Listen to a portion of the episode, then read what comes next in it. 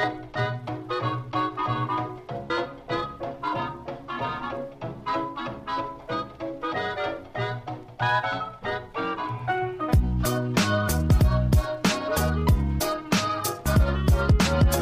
bueno, volvimos a Calientabancas. Qué pena la espera, muchachos, pero estamos de vuelta. Es que empiezan los playoffs, Humberto. Empiezan los playoffs, no podemos perdernos este maravilloso momento del año donde estamos a punto de disfrutar un mes y medio, un mes y medio eh, más o menos de puro básquetbol, del mejor básquetbol eh, que se puede disfrutar en el mundo. Por cierto, no se olviden de seguirnos en eh, arroba calientabancas con doble S al final, suscribirse en todas las plataformas, iTunes, iBox, donde quieran seguirnos. Eh, ¿Qué más, Matías? Yo quiero hablar de los playoffs. Hay que hablar de cómo entramos a los playoffs porque vimos un partido único, ¿no? También. Es verdad. Vimos un partido históricamente de hace cuánto tiempo no veíamos. eh, jugó Minnesota contra Denver por el octavo puesto del oeste. Partido de eliminación directa, cosa El que no se ve equipo, mucho. el equipo que ganó, que fue Minnesota, entró a los playoffs. Y el que perdió quedó fuera de los playoffs. Es la primera vez que hay como una preclasificación a playoffs Claro.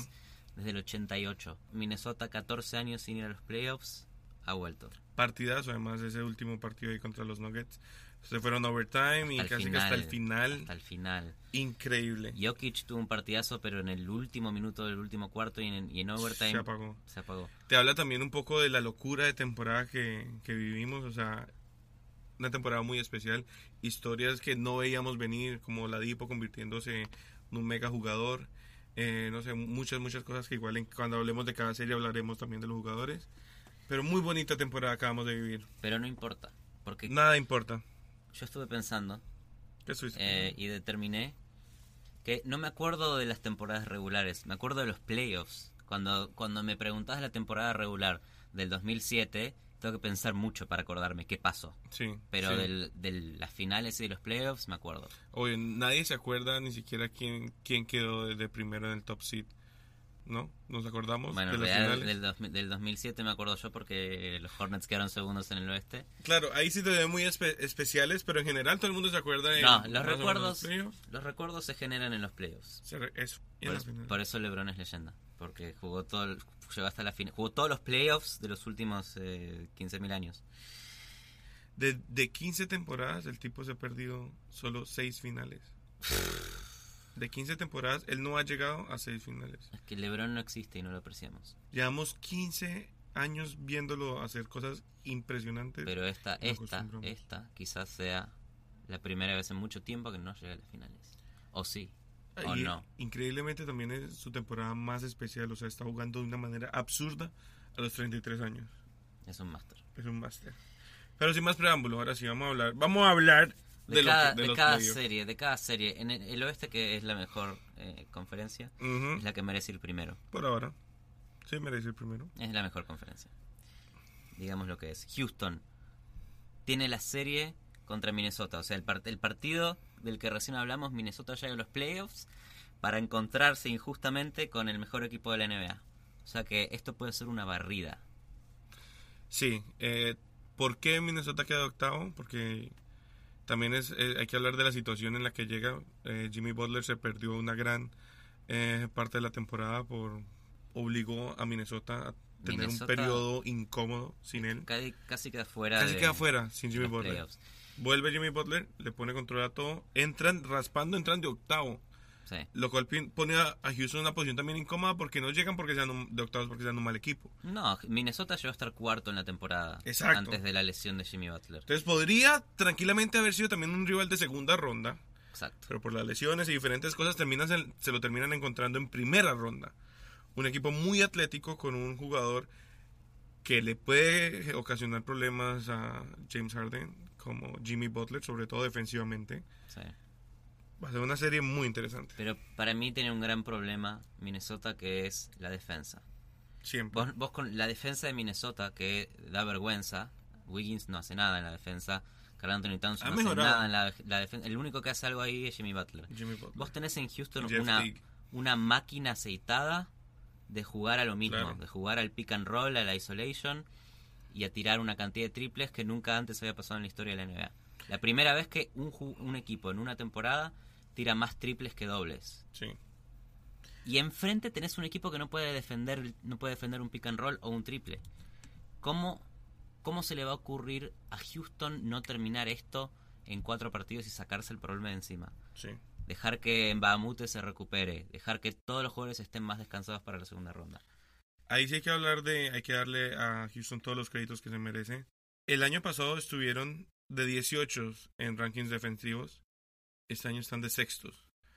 Y, y está claro que para salir campeón necesitas tener esa sólida defensa eh, para detener a equipos tremendamente ofensivos, especialmente como Minnesota. Porque si dejas que Carlton y Towns eh, coja fuego y Wiggins, ofensivamente son probablemente imparables cuando Jimmy Butler también está enchufado. Sí, bueno, Pero- no, te, no te olvi- no te olvides de... Tash. Gibson es el único tipo que puede defender con Jimmy Butler, Correcto. Pero no alcanza. No, es, es- exacto. Jamal Crawford es un jugador que de la banca les va a dar también como un empujón. Eh, Derrick Rose, obviamente no es el mismo jugador de antes. Lo único que estoy contento de esta serie es que Minnesota vuelve con Jimmy Butler Claro. y que a pesar de que yo lo quería ver a Jokic en, en los playoffs, son mucho más equipo para Houston-Minnesota. ¿Cuál es su predicción? Houston en- puede barrer, puede ser en 5, pero Houston pasa súper cómodo. Yo creo que sí, un, un jueguito les van a sacar. Como mucho pueden sacar un partido. Sí. De acuerdo en eso. Segunda serie, tenemos Oklahoma contra Utah. Todo el oeste em, eh, son, ¿Son series? Sí. son series muy parejas por distintas razones. Oklahoma contra Utah tenés como dos underdogs. Dos equipos luchadores, pero por Claro, razones en su com- modo. son medio distintas. Oklahoma es el equipo que era una especie de super team con, con la adquisición de Paul George y Carmelo. Anthony. Nunca lo fue, nunca despegó, siempre tuvo problemas, especialmente en la ofensiva de Billy Donovan, que es básicamente dársela a Westbrook o dársela a Paul George y que hagan algo. Sí. Muy inconsistentes ofensivamente. Pero a lo que voy es que, a pesar de haber tenido esa in- inconsistencia, terminan entrando cuartos en, en el oeste, que es difícil. Con récords muy parecidos, pero entraron cuartos. Es muy en- en competitivo el oeste. oeste. Es muy competitivo. Como terminaron cuartos, pero haber terminado novenos. Sí, tranquilamente. Oklahoma City tiene la carga de ser el equipo que no llegó a ser lo que era y por eso es un underdog.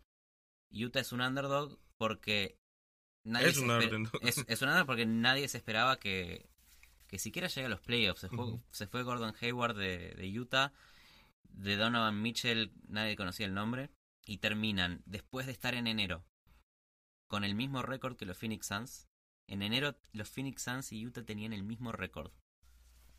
Y a partir de ese día, de enero, Phoenix quedó último, terminó la, eh, la temporada como el peor equipo de la NBA y Utah quedó en el puesto número 5 del oeste. O sea que Utah se despegó.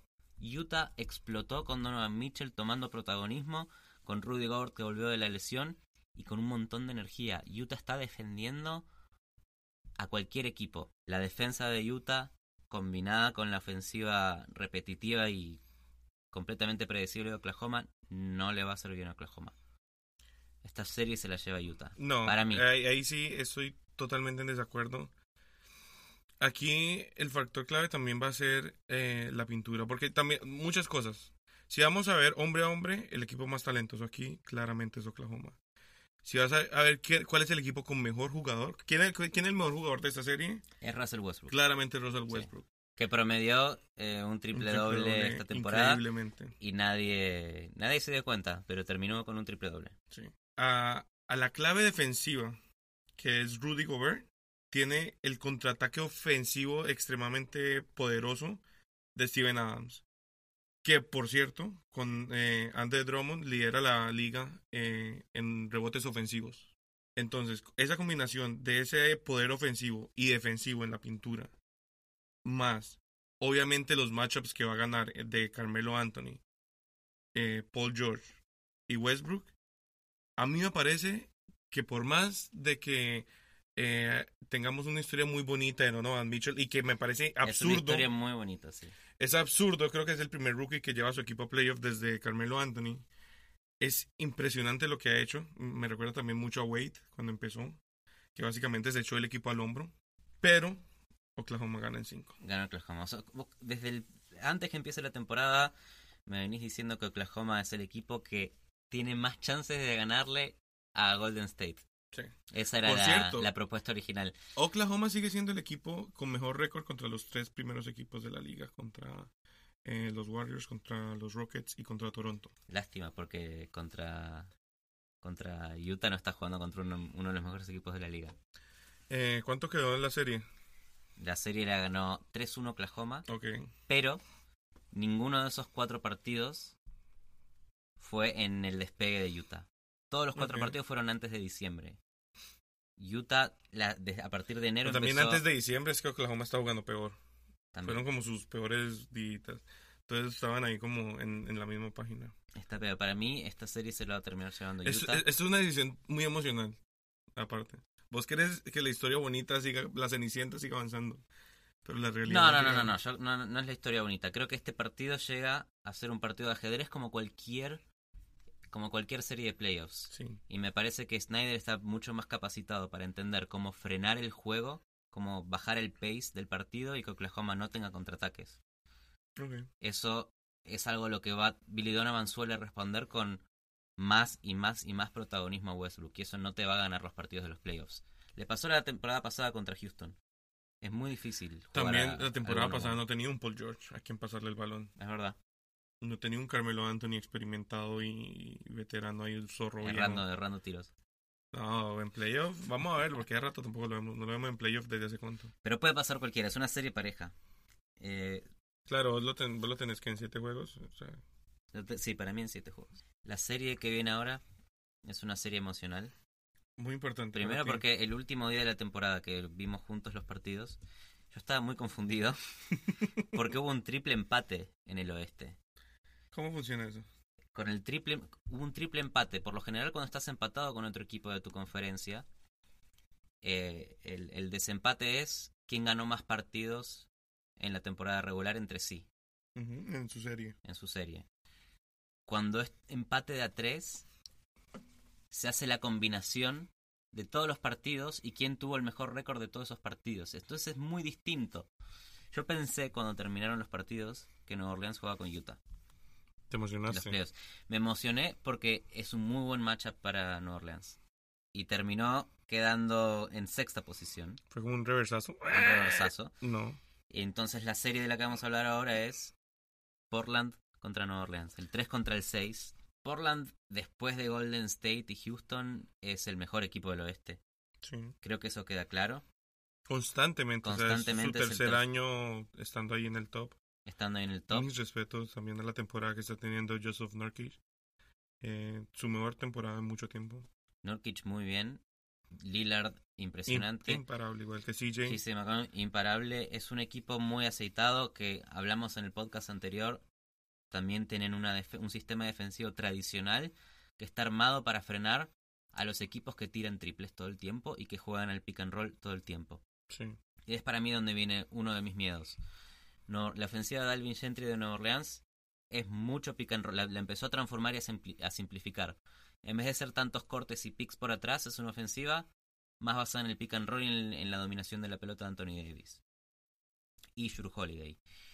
Y Portland está armado para frenar eso. Por eso va a ser una serie muy complicada para los Pelicans. Anthony Davis viene encendido desde la lesión de, de, Sí. de Boogie.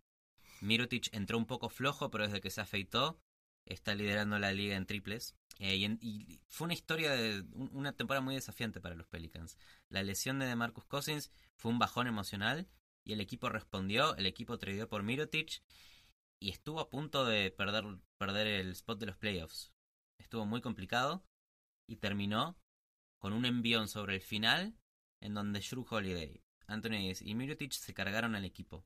Etuan Moore rompiendo récords de triples. Impre- impresionante lo de Tom Moore. El equipo empezó a estar aceitado de nuevo, como, como estaba el día en el que se lesionó de Marcus Está Cousins. funcionando como un relojito. Está funcionando como un relojito. Entonces Nueva Orleans entra a los playoffs jugando bastante bien el básquet.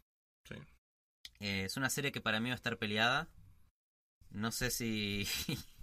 no sé si te quiero decir qué va a pasar eh, en Nueva Orleans, pero no estoy seguro. Voy a estar diciéndotelo con mi corazón. Tienes que- o sea, no puedes decir lo contrario. No puedo, decir lo fan. yo no puedo decir lo contrario, pero yo creo que eh, ¿Cómo la- quedó la serie? de la temporada regular, 2-2. ¿Te hablo bien? Está bien. Que habla bien. A pesar de todo, creo que si Portland juega muy bien defensivamente y, y Aminu y Turner empiezan a, a meter los triples que tienen que meter, si CJ McCollum está jugando como viene jugando y Lillard es Lillard, no, no va a ser fácil para Nueva Orleans. Yo creo que de nuevo aquí también la clave va a ser Yusuf Nurkic. Porque si él logra frenar a Anthony Davis, que claramente es el mejor jugador de la serie, se acabó el juego. Pero el si juego. Anthony Davis enchufa y empieza a meterse la pintura y a abrir espacios para los tiradores, Sí. Lo que tiene Anthony Davis es que es las muy defensas difícil. se desconcentran. Las defensas se desconcentran cuando hay un tipo de ese tamaño eh, penetrando la pintura y tirando balones a gente. Pero hay que ver ahí cómo se ajusta Terry Stotts. Tiene una de las mejores defensas de la NBA y Alvin Gentry eh, a la hora de, de definir piezas, piezas claves o momentos decisivos del partido y tomar una decisión importante su- suele fallar. No suele ser un, un gran entrenador de tomar decisiones de ajuste durante Claro. el partido. Y eso También hay que es aportar difícil para Orleans. que Playoff Rondo es un muy buen, muy, Sí, muy no olvidemos. Playoff Rondo. Playoff Rondo es otro jugador, Es otro jugador. Si están todos encendidos, claro. pasa, pasa a Nueva Orleans. Pero si pasa lo que, lo que suele pasar con Portland y la defensa que tienen. Sí. Y te digo- No quiero decirlo. Eh, para mí el matchup también va a ser un ma- el matchup porque obviamente vamos a ver a True Holiday defendiendo mucho a Damian Lillard. Ver ese enfrentamiento va a ser algo muy bonito. ¿Para vos quién pasa? Eh, para mí toda la temporada le echó fuerza a Damian Lillard. Eh, fue el jugador que me llegó a la cima eh, del fantasy. Tengo que ir con los Pelicans. Va a estar muy apretado. ¿Con los Pelicans? Ve, perdón, perdón, eh, con los Ah, Blazers. Vas con los. Pelicans. Con los Vas Blazers. con los Pelicans. Yo también, yo también voy con los Pelicans. Eh, todo lo que acabo de decir no importa. Los problemas defensivos que puede causar Portland no importan. Voy también con los Pelicans en cuatro partidos. Yo voy con Portland. No, no puedes cambiar, ya está, ya, ya dijiste. Ya está grabado. Ya dijiste. Y última serie del West, pero no menos importante. Ay. Golden State contra San Antonio. Sin Curry. Esto, esto me huele a mí a, a un poquito de venganza. Sin Curry. ¿Qué pasa si, si Popovich y Manu Ginobili revelan el plan eh, maléfico conspirativo que Kawhi Leonard nunca estuvo lesionado y que solamente estaba esperando Querían terminar de séptimos para poder encontrarse con Golden con State. Golden State? Y no les importaba sacrificar el récord de veintitanto temporadas con cincuenta y pico de, de partidos ganados.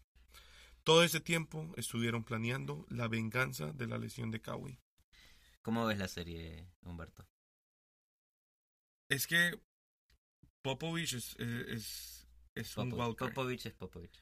es un wildcard y uno puede decir que no tienen a Kawhi, no tienen los jugadores, pero San Antonio es un sistema. San Antonio no son los jugadores. Por eso, eh, también por la temporada que está teniendo Aldrich, obviamente creo que al final va a terminar pasando Golden State. Eh, pero va a ser una serie igualmente muy pareja como van a ser todas las del, las del West. La clave aquí también va a ser la banca eh, de San Antonio, cómo reacciona. No tienen mucho en la banca. Básicamente están dependiendo de sus, de sus starters. está Manu. Es- ah, bueno, Manu, aparte de Manu. Ginobili, Manu Ginobili desde el banco de suplentes Claro, comandante. pero, Y vos me hablas de playoff rondo. pero, Otro es Manu Claro, playoffs. pero ¿quién va a salir a defender a Andrew Iguodala en la banca? Que mejora mucho cuando está en playoff también. Kyle Anderson defiende a todos. Kyle Anderson. ok. Kyle Anderson defiende a todos. Yo creo que hay una, una gran diferencia con, con, la con los playoffs pasados. Obviamente Kawhi Leonard eh, no va a jugar. La gran diferencia es que la Marcus Aldrich está jugando bien. Eso sí. Está jugando bien. Reconoció Popovich el problema de no haberlo ajustado bien a la ofensiva y ahora está jugando bien. Está jugando para la Marcus Aldrich San Antonio. Claro. Que, que también es un ajuste casi que obligado por perder a Kawhi. También. Es También. como una correlación ahí. A eso le sumas a un Murray joven con ganas de ganar. Le sumas a Manu Ginobili y sus 40 años, que puede que sean sus últimos playoffs para siempre. Sí. Y la sed de venganza, que en San Antonio funciona muy bien. No te olvides lo que pasó en las finales con Miami. No Y- te olvides. Eh, no, no vamos a hablar de eso. Aparte, Rudy Gay desde el All-Star está enchufadísimo. Sí, Rudy Gay viene jugando bien. Eso es lo que eso es lo que más me gusta de del- de Rudy Gay. Era un jugador que estaba planificado desde, desde la secundaria para ser el número uno de su equipo, jugador franquicia, y terminó, em- empezó sus primeros años en Memphis siendo bastante egoísta y tirando muy bajo porcentaje, tirando un montón de triples, no pasando la pelota, y cuando se fue a Sacramento cambió por completo, cambió de identidad, le hizo bien ir a Sacramento, Y- de los pocos. de los pocos. Y el hecho de que haya llegado a San Antonio y funcione tan bien bajo el sistema Popovich habla muy bien de Rudy Gay. El cambio de mentalidad que hizo como jugador de básquet. Claro, es verdad. Entró y se enchufó, funcionando perfecto. Entonces, yo creo que después de hablar todo esto, sigo pensando que la serie se la va a llevar eh, Golden State. Van a- va a estar Kevin Durant, va a estar Clay Thompson, va a estar Draymond Green, va a estar Patrick McCaw. quizás, o no quizás. Eh, Kerry y Popovich, los dos son excelentes coach, pero hay un equipo que tiene más talento. Que a pesar de que Golden State venga herido, venga, venga un poco amenazado por Houston, los playoffs son los playoffs. Y cuando empezás los playoffs, te solés prender y te solés enchufar mucho más de lo que estás durante la temporada regular. Esto es la historia que siempre pasó con, con Cleveland de LeBron. Las temporadas regulares, en Miami también le pasó a LeBron, no son las mejores. Son luchadas. Siempre son. ¿Y qué está pasando? ¿Por qué están jugando sin tanta intensidad? ¿Están descansando? Sí, esa es la realidad. Están descansando para los playoffs, que es el momento el que más importa. Qué belleza. Y para, para Kerr también es una jugada. eh, tomarse el final de la temporada regul- regular con más tranquilidad, dejar que todos los jugadores se sanen y empezar los playoffs como se debe. Correcto. Y eso- tuvieron un final de temporada muy lesionado. Muy lesionado. Y existía la posibilidad, le preguntaron a Kerr si quería que Curry vuelva para los playoffs y él dijo de ninguna manera. Sabe que su rival principal es Houston y no Sí. creo que se tome en la primera ronda de los playoffs como si nada. Los playoffs son los playoffs y jugás cada partido como si fuera el último. Correcto. Yo igual quiero darle eh, la ventaja a la sabiduría de Pop y pensar que los Spurs consiguen su venganza y acaban con esto en siete juegos. Me gustaría porque quiero que Golden State pierda en primera Ojalá. ronda, con muchas ganas. Bueno, eh, queda list en un ratito.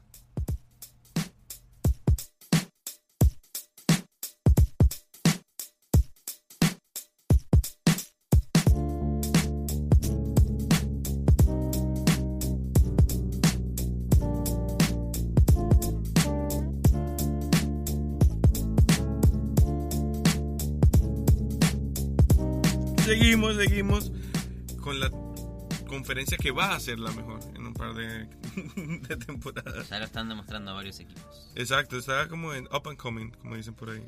Sí, pero ¿hace cuánto que me vienen prometiendo que el este va a ser el este? No, yo nunca prometí. Este año lo empiezo a prometer. Porque ahorita sí se ve, se ve la luz. Eh, se ve una conferencia mucho más competitiva. Son mucho más jóvenes en, Sí. en el este. En algún momento tiene que cambiar la balanza. Para eso está el draft. que creemos. Creemos. Toronto-Washington, la primera, la primera serie con el primer seed. Washington eh, en un momento raro porque venían jugando supremamente bien Sin John Wall. sin John Wall. Vuelve John Wall y eh, tuvieron una recaída extraña. Los últimos partidos, eh, el último lo per- perdió un partido con Orlando por muchos puntos. Eh, Una temporada complicada, Complicada. Para, para Washington. 43 partidos ganados, mucho menos de lo que venía haciendo las temporadas anteriores, en donde eran cuarto, quinto, quinto seed del este. Este entraron octavos. Abajo de Milwaukee, abajo de Miami, sí. abajo de Indiana, abajo de Filadelfia. Mucho peor de lo que se esperaba, pero entraron en los playoffs. Y se enfrentan a un Toronto que viene caliente. Caliente, caliente. No solo el, el equipo, sino especialmente la banca que lidera la NBA en puntos. O sea, vienen tremendamente enchufados. Pero igual sabemos eh, que los Raptors históricamente sufren, sufren un poquito en los playoffs. Sufren, eh, sufren en los playoffs, yo creo que es más una percepción que se tiene, porque sufrieron los primeros playoffs de cuando el core de, de Kyle Lowry y, y de Rosen llegaron por primera vez a los playoffs, pero al mismo tiempo en cualquier deporte, y en el básquet en particular, la consistencia le hace muy bien a, al equipo. Y mantuvieron el mismo core. Valenciunas, Lauri y de Rosen al frente. Un proceso también. Un proceso de consistencia. El mismo coach, Dwayne Casey, se queda ahí construyendo un sistema de juego en base a la defensa que da sus frutos. Es, la, es quizás la mejor defensa de la NBA y terminan primeros en un este lleno de, de conflictos. LeBron perdido. eh, Sí, aprovecharon la Boston- oportunidad. Boston lesionados y clavaron 59 victorias en la temporada. Toronto no es una broma. No. Eh, también Washington es un proceso también, los jugadores eh, hechos en casa, en su mayoría John Wall, Bradley Beal, eh, Otto Porter Jr. Vamos a ver un duelo muy bonito también la, eh, en la pintura entre Cortat y Valenciunas. Sí. Pero definitivamente creo que Toronto viene demasiado fuerte como para que sufran en esta serie. Van a querer también acabarla temprano para poder eh, descansar. Es muy probable que en la siguiente ronda se encuentren a LeBron. Entonces es importante acabar esta serie rapidito.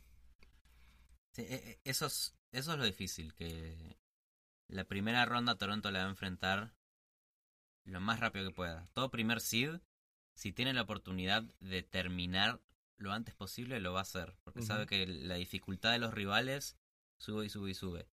Y LeBron en una segunda ronda no es nada fácil. Sí. Te toca LeBron, si LeBron llega a eliminar a Indiana, que vamos a hablar después, es difícil. Tienes que estar descansado. Y de nuevo, eh, Washington es un equipo muy talentoso, o sea, similar a Oklahoma.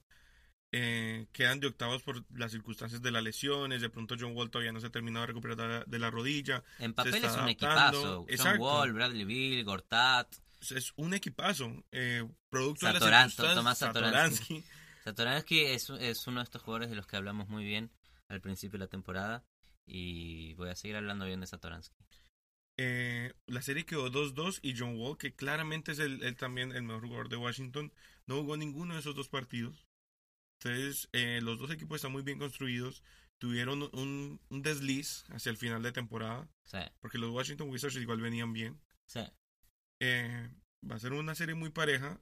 Conocemos que a Toronto en playoff, poquito pechifrío, como que se, se arrugan un poquitico. Al final saben solucionar. Eh, creo que van a poder acabar con esto en seis partidos. Toronto. Toronto. Sí, yo creo que Toronto, cinco o seis partidos, se saca de encima a la peste. La saca, de- se saca de encima la peste de Washington. Que qué te viene a molestar en esta primera ronda, Yuyu. Fuera, fuera, Eh, pasa Toronto. Van Vliet, eh, MVP de esta serie. Eh, ¿se, se recupera la lesión bien? ¿Qué, qué es lo que tiene Van Vliet? Un tobillo, creo. ahí. Nah, va a estar bien. Te queremos, Van Vliet. Van Vliet, un saludo. Eh, Van Vliet, estaba leyendo, estaba, me metí en las notas de mm, Draft Express De Van ok. Y había una línea que decía, ¿Cómo terminaste? no el- sé, no sé, el, el- el agujero negro de internet. Había una línea que decía, Van Vliet es uno de estos jugadores que cuando lo drafteen no vas a saber quién es y que dentro de 3, 4 años vas a preguntar quién es. Oh. ¿Quién es este Van Vliet? ¿De dónde salió? ¿Hace cuánto lo draftearon? No, no, no, no, no, no. A Fred Van Vliet no lo draftearon nunca. ¿Cómo así? Eh, estaba en el draft del 2016, no lo drafteó ningún equipo, ni Toronto tampoco, by the way. Eh, pero se fue a jugar a la, a la antes llamada D-League, a la ahora llamada G-League. Jugó en el equipo de Toronto, los, los Raptors 905, que salieron campeones de la G-League. O sea que Van Vliet es un campeón. Tiene el, el- el- Sangre de campeón. tiene el ADN de campeón, sangre de campeón, y está jugando en los Raptors. Escucharon de Van Vliet primero en Calientabancas. O en Draft Express.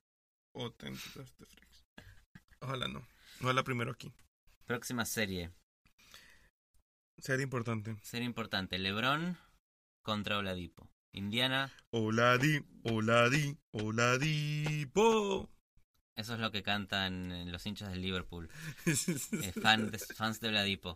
sí. Eh, Oladipo contra LeBron James.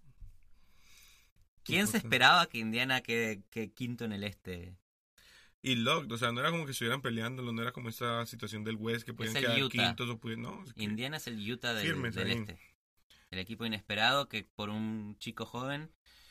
Oladipo All-Star. O sea, Oladipo prometía en el draft, lo drafteó Orlando, No pasó nada. le costó mucho en Orlando, se fue a Oklahoma City, le costó en Oklahoma City, termina en Indiana liderando y llevando a su equipo quinto en el este. Correcto. Eh, los Pacers constantes, o sea, de principio a fin de, de temporada, jugando bien, ganando los partidos que tenían que ganar.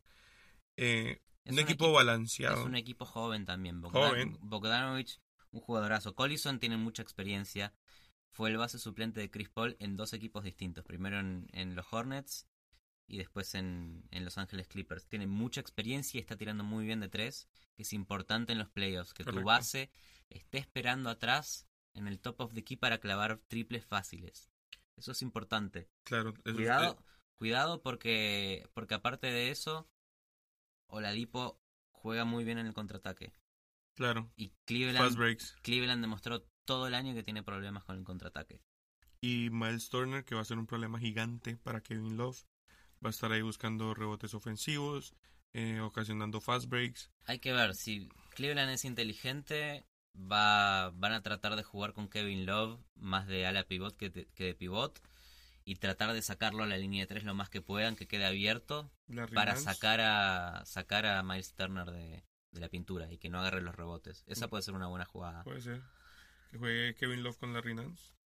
Puede ser Larry Nance, cuando estaba lesionado Kevin Love, todos los fans de Cleveland dijeron Larry Nance tiene que ser el pivot de este equipo, Wow. porque es el único capaz de correr ida y vuelta y de acompañar la ofensiva sin frenarla.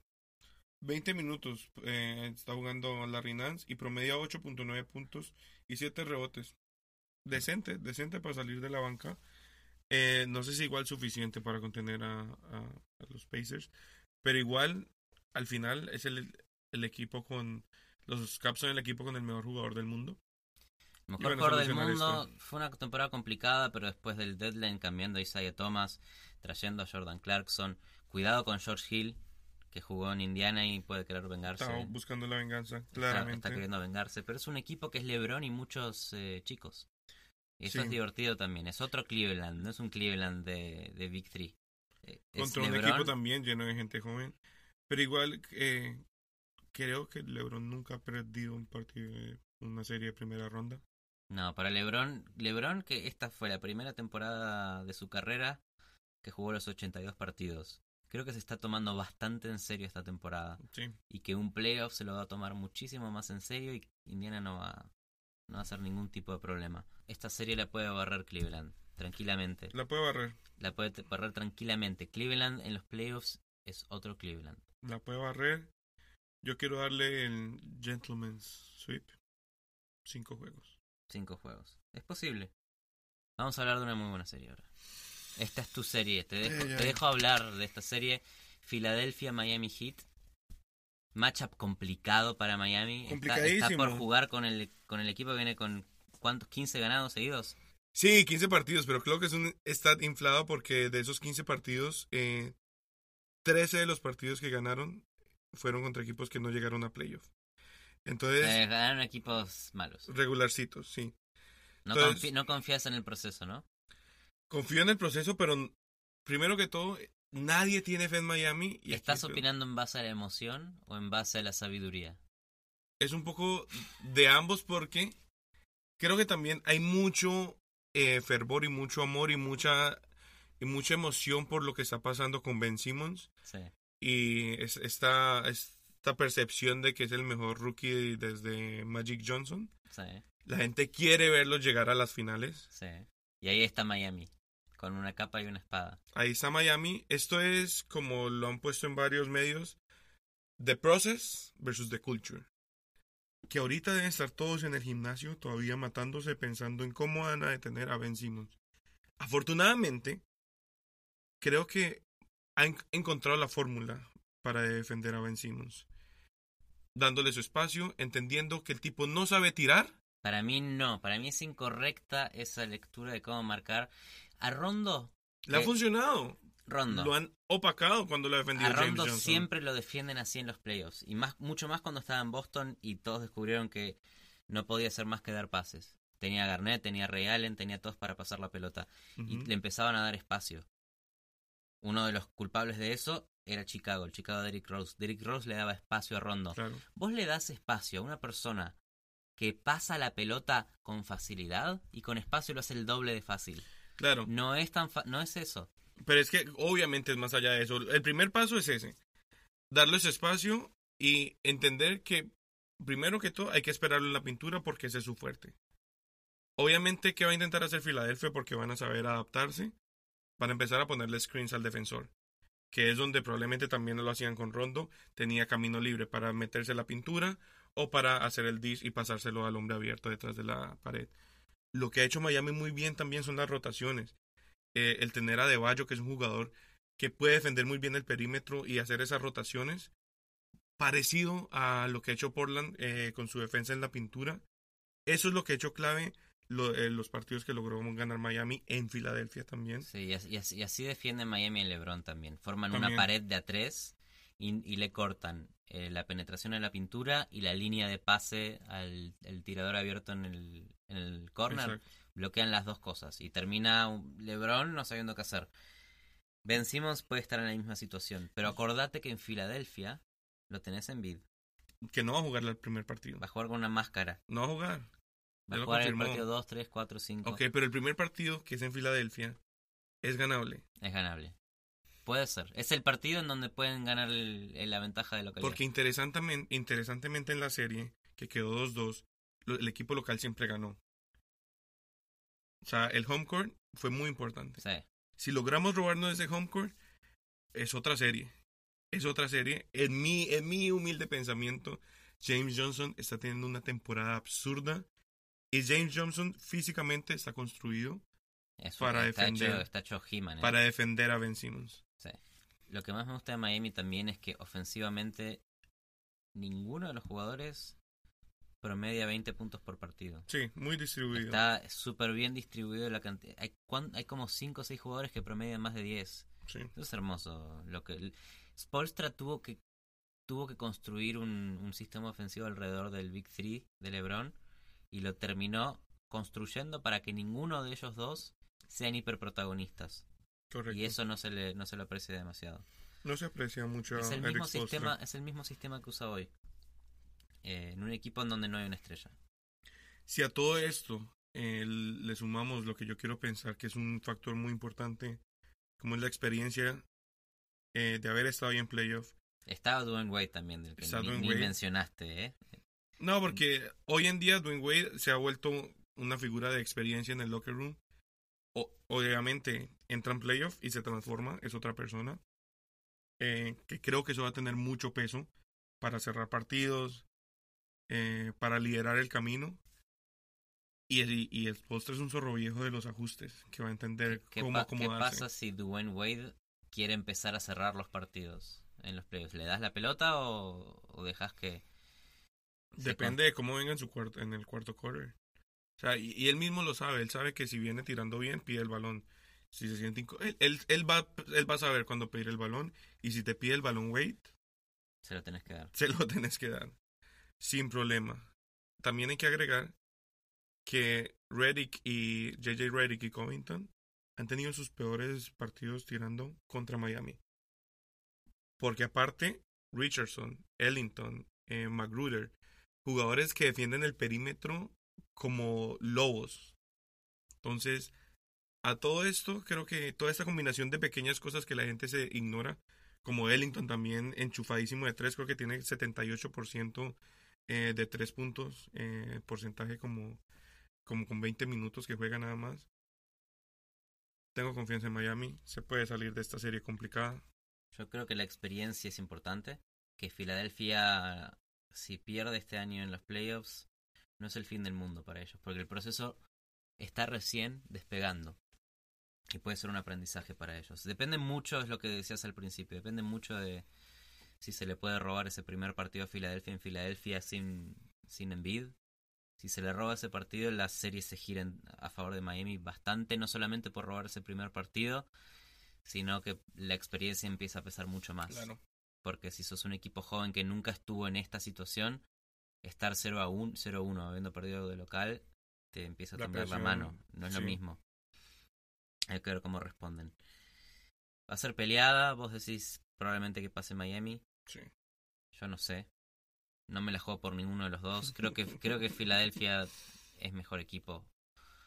Creo que Filadelfia eh, no tiene la experiencia, pero sí tiene el equipo. Pero puede pasar cualquier cosa. Depende mucho ese primer partido.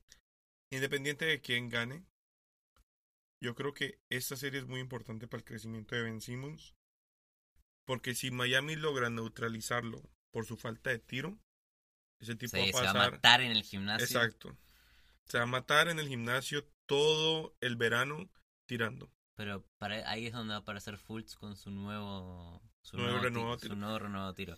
Es verdad, en todo mi análisis se me olvidó eh, Fultz completamente. Hay que ver si de pronto entra Fultz- enchufado. Exacto. Fultz puede es ser, parte un, de la racha.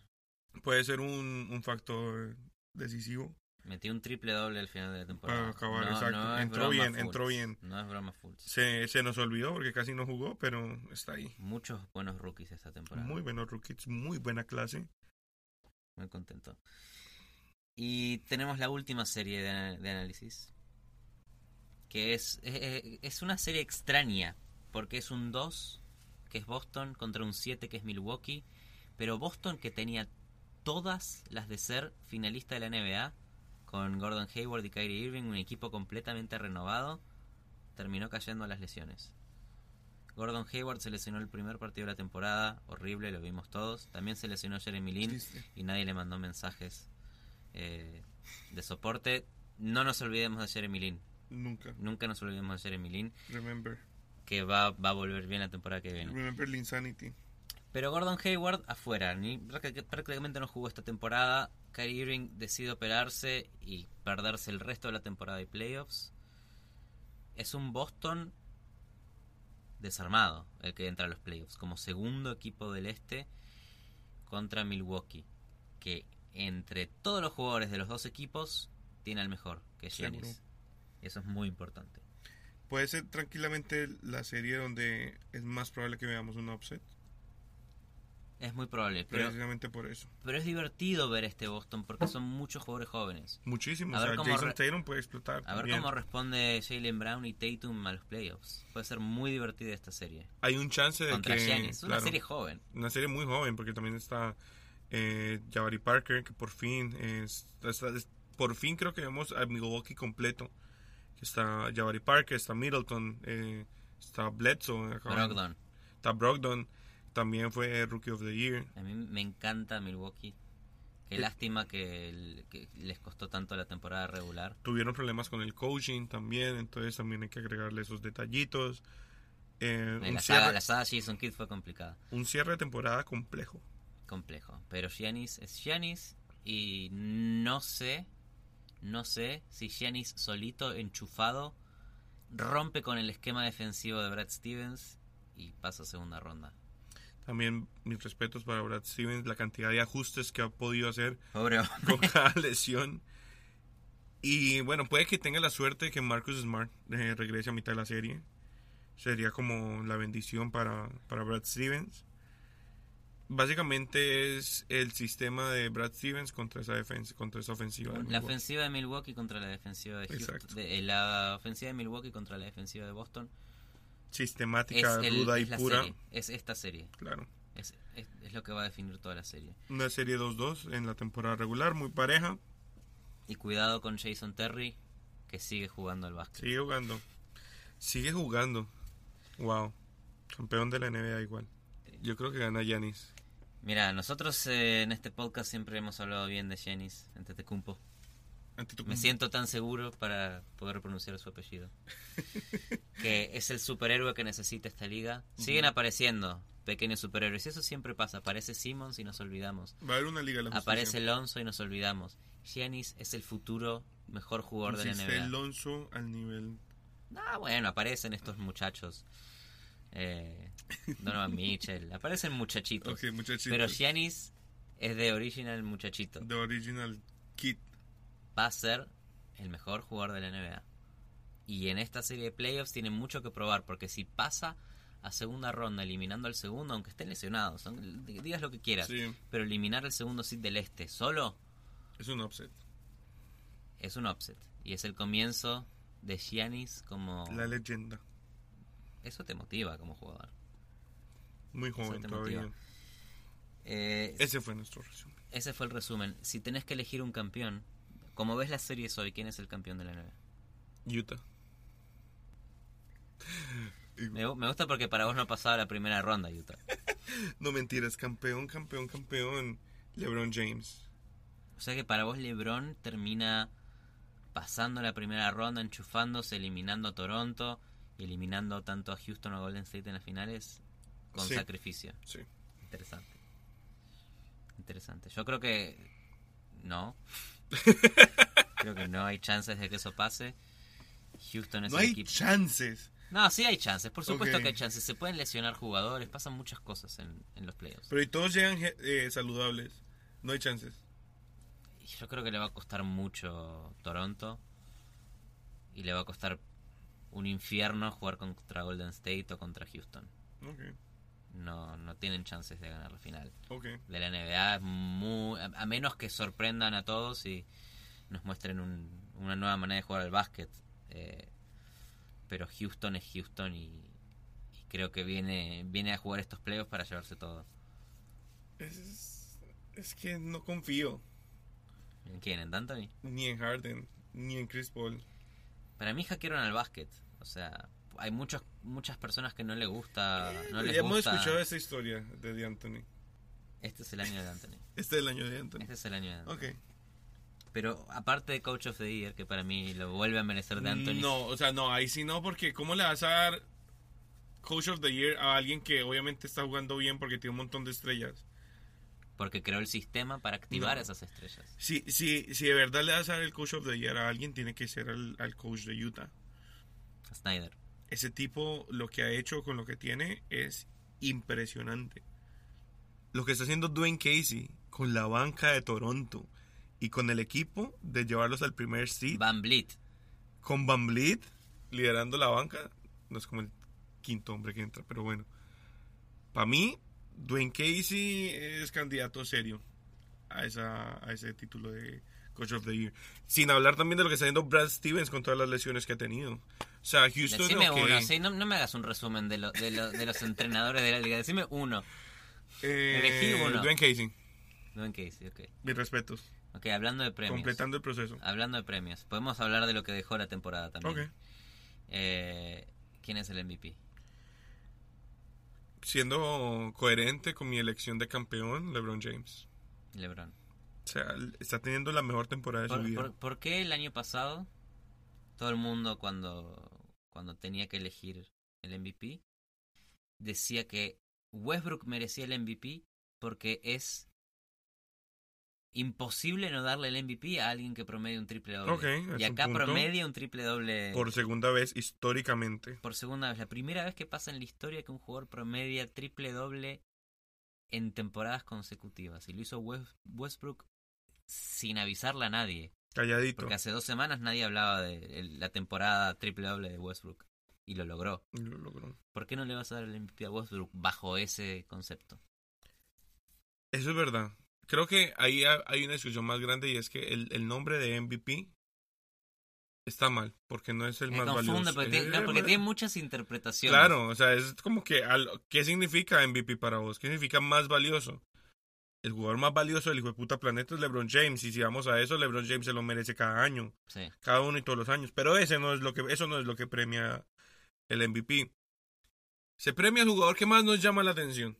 Al jugador que, No, básicamente. sí, que puede ser por jugar descosadamente o por llevar a su equipo a un lugar inesperado. O por hacer algo que nunca hemos visto antes. Como, como Pues, Russell Westbrook como- la temporada pasada. Pero como ya lo vimos, no nos llamó la Ya atención. no es novedad, y no merece el MVP. entonces LeBron James. O sea, son esas tres variables, entonces es muy difícil predecir cómo va a votar el... No, el jugador Mm. que más llamó la atención esta temporada es Harden. Pero porque siempre descartamos a LeBron James. Porque nos llama la atención, porque nos Que no acostumbramos. es novedad. nos acostumbramos a LeBron James. No, LeBron se lo merece. Ok, yo, yo voy, a, voy a ser distinto. Le voy a dar el MVP a D'Antoni. Ok. Y, y ya. El jugador más valioso de, de, de- de la ¿Por temporada. qué no es puede ser Van Vliet? Van Vliet es, es the real MVP. y esta es la discusión que más me gusta. Esta es la discusión que hemos tenido por ahí Rookie. desde hace tres meses. Rookie of the Year. Es una discusión que en nuestro Twitter ha estado bastante recurrente eh, últimamente. ¿Quién Eh, es el Rookie of the Year, Humberto? También. Deja Esta- de esquivar la pregunta. ¿Quién es el Rookie of the Year? Es que este año específicamente viene con el la variable adicional de que Ben Simmons técnicamente es de otra clase. ¿Qué importa? Es rookie, nunca jugó un partido ¿Qué importa? O sea, por la por reglas y por definición, si Ben Simmons es rookie, Ben Simmons debe ganarse.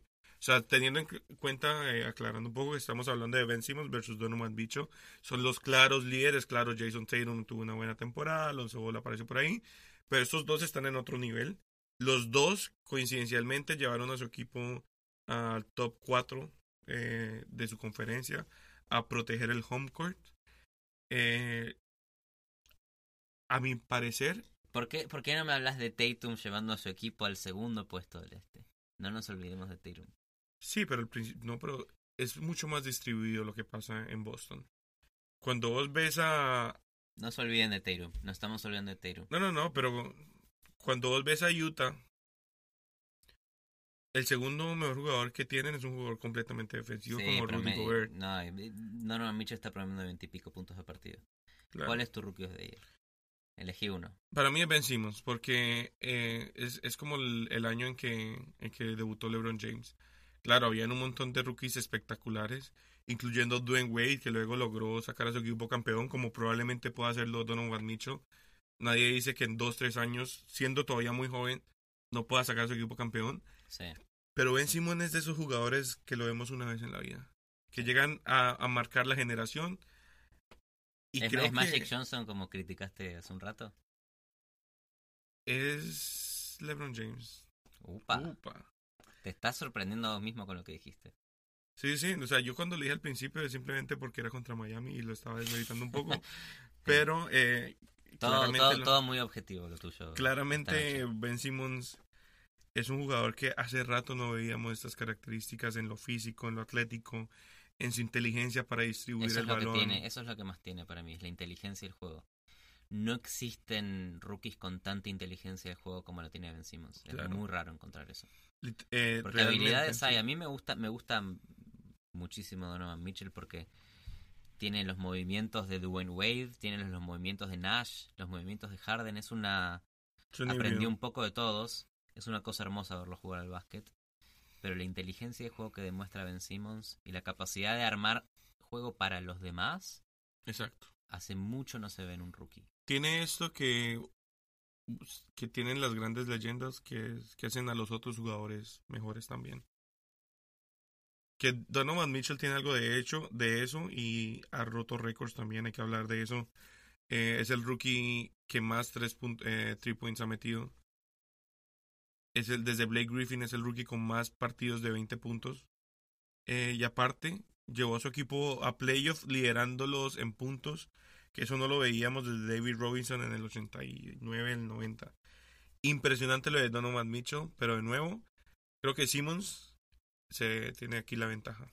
Es, Pero no dijiste cuál es tu rookie. es Simmons. Simmons, ok. Estoy de acuerdo. El jugador defensivo del año es el premio más importante para mí. Ok. Porque para mí lo, lo merece. Es, es controversial esto. Drew Holiday. Shoe Holiday. ¿Por qué? Nadie mira a los Pelicans jugar. Nadie se toma el trabajo de mirar el trabajo que hace Drew Holiday todos los días. Se fue de Marcus Cousins co- por una lesión y defensivamente apareció Emeka Okafor en los Pelicans. Pero ¿quién es el, el jugador responsable de defender a los wings, a los guardias? Es Drew Holiday. No se olviden de él. En los playoffs va a aparecer. En los playoffs va a defender a Lillard y lo va a pagar y va a pasar Nueva Orleans. Lo escucharon primero acá. Primero Drew. Holiday defensivamente va a definir la serie Pelicans Portland Blazers. Ok. Todo muy objetivo lo que estoy Todo- diciendo. todo- aquí siempre somos súper objetivos. Empiezan los playoffs. Empieza un excelente partido de básquet por día hasta que empiece el mundial de fútbol. Estamos emocionados. Estamos emocionados. Ya empieza el mundial, pero eh, mañana empiezan los playoffs y Houston va a el campeón. LeBron James va a salir campeón. Matías y yo tenemos una apuesta y queda grabada en Calientabancas quiénes son nuestros candidatos. Eh, Houston. Houston campeón versus Cleveland campeón de Humberto. El que gane se llevará un choripán. un choripán. Y nos vamos con eso. Síganos en Twitter, ¿en dónde, Humberto? Arroba Calientabancas con doble S al final. Eh, nos pueden, se pueden suscribir a nuestro podcast en iTunes, en iBox y son los únicos que me sé, pero hay muchos más. Stitcher, en Google Play. En todos menos en Spotify. Qué pena. Nunca, eso. estaré- nunca estaremos en Spotify. Es una mafia. Spotify es una mafia, lo estamos denunciando hoy aquí en No nos dejan entrar a Spotify. A pesar de todo eso, yo me llevaré el choripán. Vamos a ver. Si ninguno de los dos gana, pues vamos y comemos choripán. y Déjennos un review. eh, no, no me importa si le ponen una, dos, tres, cuatro, cinco estrellas. No me importa. Lo único que quiero que me digan es quién sale campeón de la NBA esta temporada. Eso. Y con eso nos vamos. Hasta, Muchas gracias. hasta ma- hasta mañana. Hasta mañana.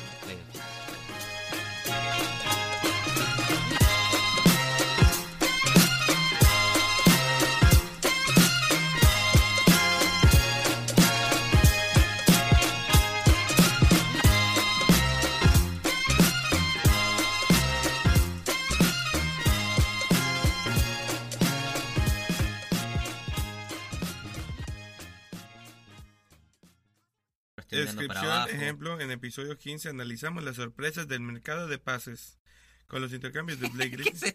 es el, el- el podcast de la bolsa. Analizamos. Analizamos el mercado de pases.